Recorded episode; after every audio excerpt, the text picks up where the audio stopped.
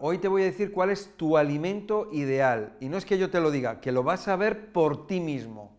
Mi nombre es Miguel Ángel Ruiz y este es el canal, tu canal, La Hora de Miguel Ángel. Alimento ideal, uh, vamos, a, vamos a ver lo que es un alimento. Y entonces, sabiendo lo que es un alimento, entonces podemos deducir lo que es el alimento ideal. Y quiero que tú lo deduzcas. Vamos a ver, las células, nuestras células, necesitan micronutrientes, ¿no? Necesitan oxígeno, bueno, realmente necesitan oxígeno, hidrógeno, carbono, nitrógeno, o sea, necesitan el aire. Nuestras células necesitan el agua, estamos hablando de micronutrientes, y nuestras células necesitan vitaminas, necesitan minerales, necesitan ácidos grasos, necesitan aminoácidos, necesitan azúcares. Eso es lo que necesitan nuestras células, ¿no? Todo simple, todo sencillo. Bien. Vamos a ver qué alimentos contienen micronutrientes. Por ejemplo, las frutas tienen micronutrientes, porque las frutas lo que tienen es azúcar, concretamente fructosa. Las frutas contienen vitaminas, contienen minerales y algunas de ellas tienen, bueno, muchas de ellas tienen aminoácidos y, tienen, algunas tienen ácidos grasos esenciales. Bien, no vamos a hablar de la fibra, no vamos a hablar de la fibra porque la fibra es un elemento necesario para hacer las digestiones. Si nosotros tomamos una fruta, la tenemos en la boca, la masticamos, la masticamos y la masticamos, lo que va a salir de ahí es un jugo, es el zumo, el agua, el agua que va a tener disueltos en ella los micronutrientes de los que hemos hablado.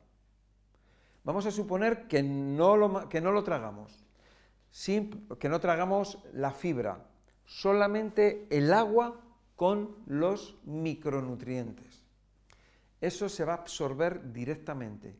No necesita digestión. No hay digestión. Se absorbe. Va a la sangre y va a las células.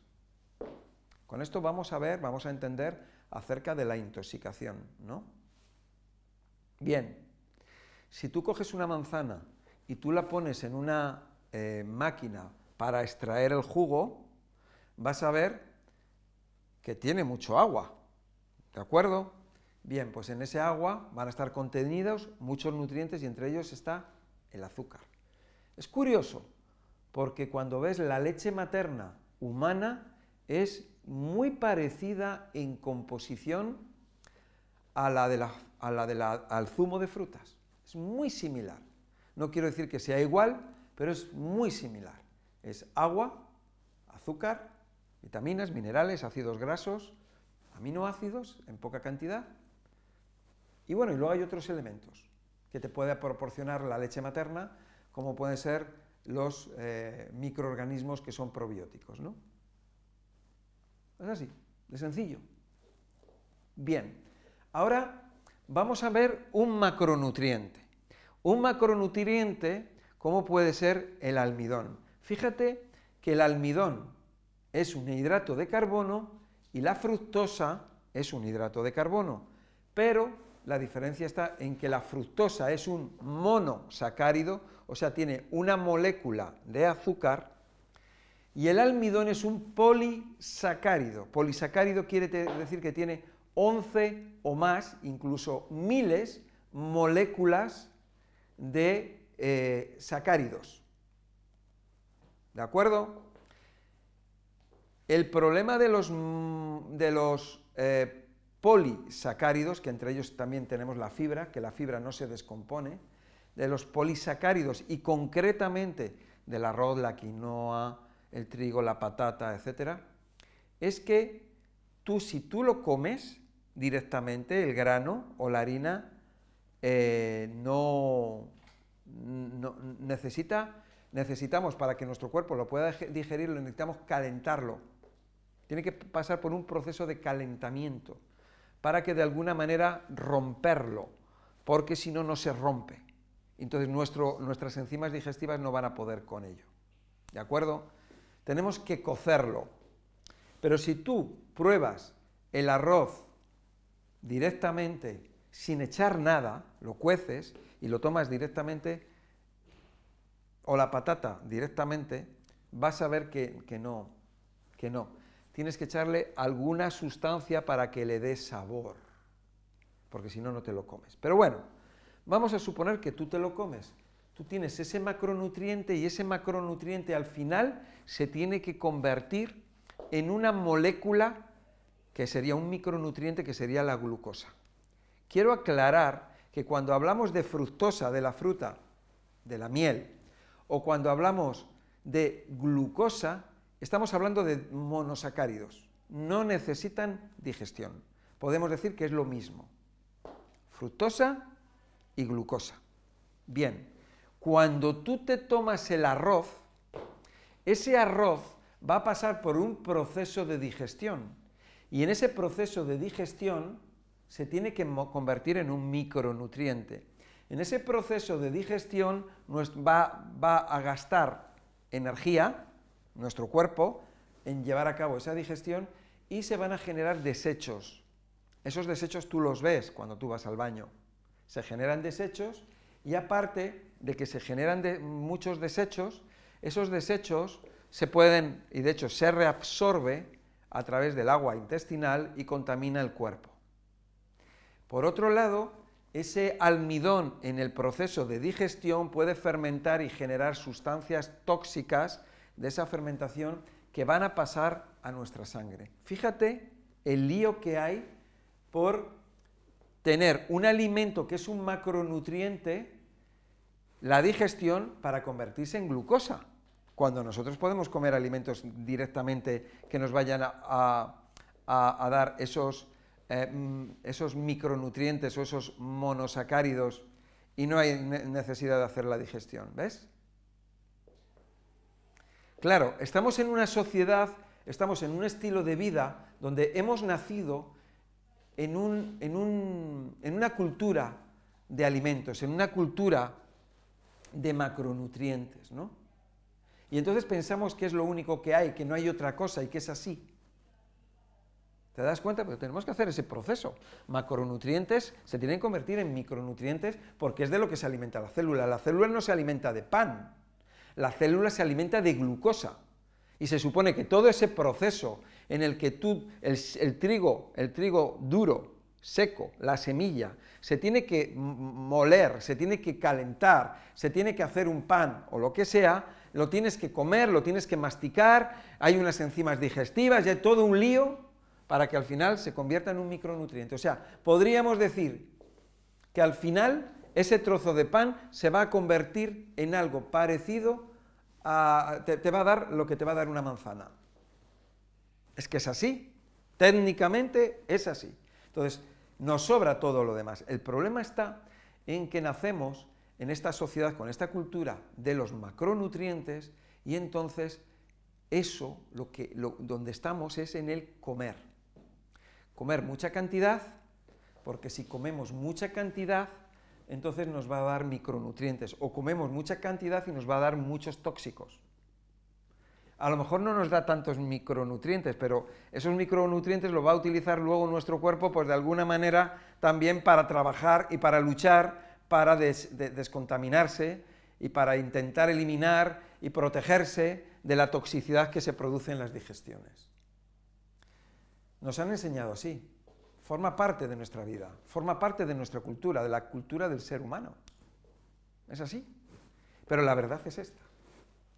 Eh, estamos acostumbrados, somos adictos.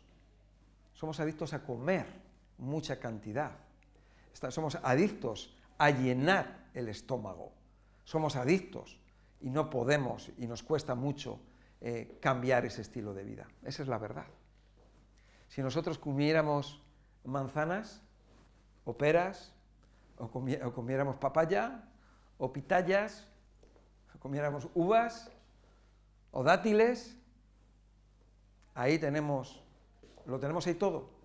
Pero no, hay que comer tacos, hay que comer paella, hay que comer patata, hay que comer huevos fritos con patatas fritas, hay que comer chuletas con, patatas fritas y más chuletas y más carne y más pescado y, más pizzas y queso y requeso y requesón y queso duro y queso blando y queso putrefacto y queso fermentado,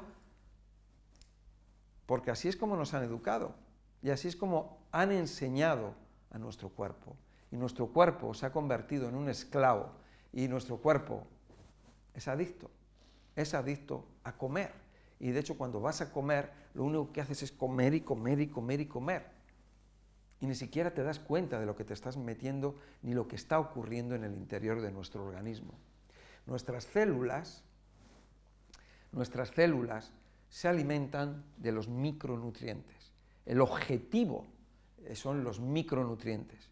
Te voy a decir una cosa, con el paso de los miles y millones de años, si al hombre no le dabas la fruta, al hombre no le dabas la fruta, que es lo que lo contiene todo, y eso está demostrado, la fruta lo tiene todo, y si no, dime a mí por qué a un niño cuando deja la leche materna, por qué en vez de tomar fruta, por qué le dan caramelos, y por qué le dan chocolate, y le dan yogures, y le dan helados.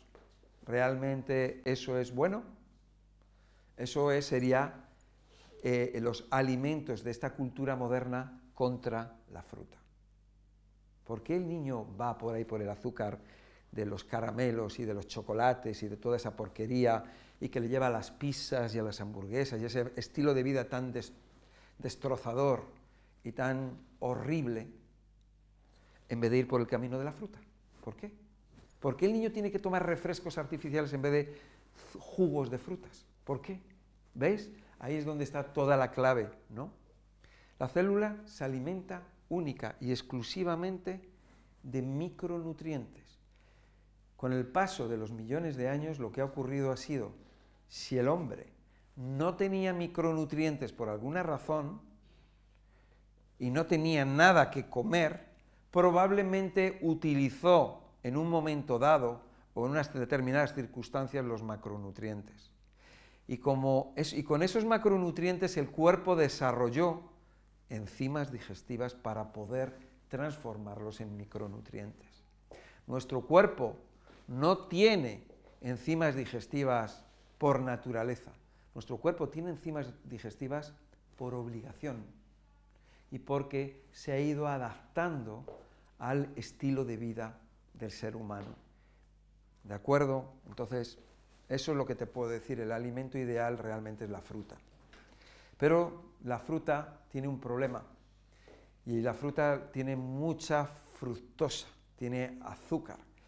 No es que tenga más o es que tenga menos, sino lo que pasa es que las células se alimentan de fructosa.